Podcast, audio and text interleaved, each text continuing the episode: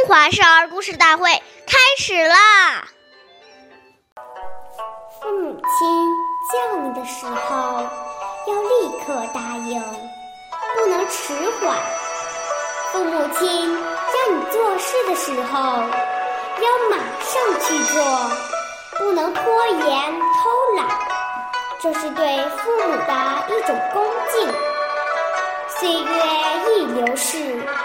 故事永流传。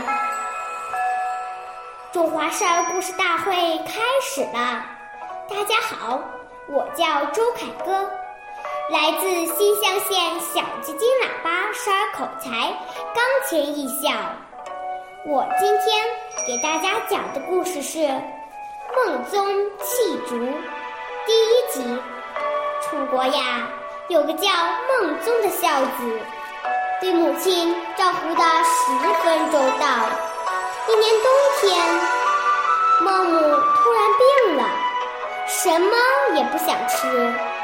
孟宗很着急：“娘，你想吃什么？”孟母说：“我只想喝一碗新鲜的笋汤。”孟宗听完，马上跑到屋后的竹园里四处挖掘。希望能找到竹笋，可是，在冬天哪里有竹笋呢？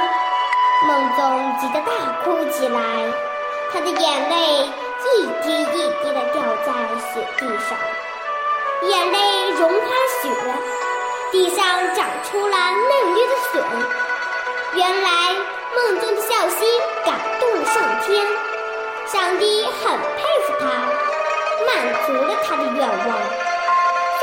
请故事大会导师王老师为我们解析这段小故事，掌声有请。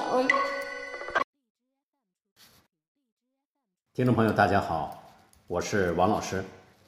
刚才这个故事呢讲的很有道理，下面呢我就给大家解读这个故事。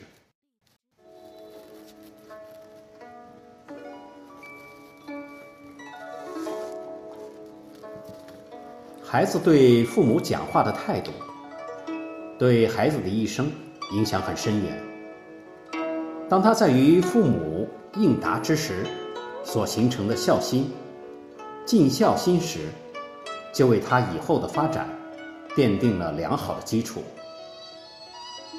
如果父母叫我们的时候，我们拖拖拉拉，那就是一种傲慢。就不算尽孝心了。子游问孔子：“以很丰厚的生活奉养父母，这个算不算是尽孝呢？”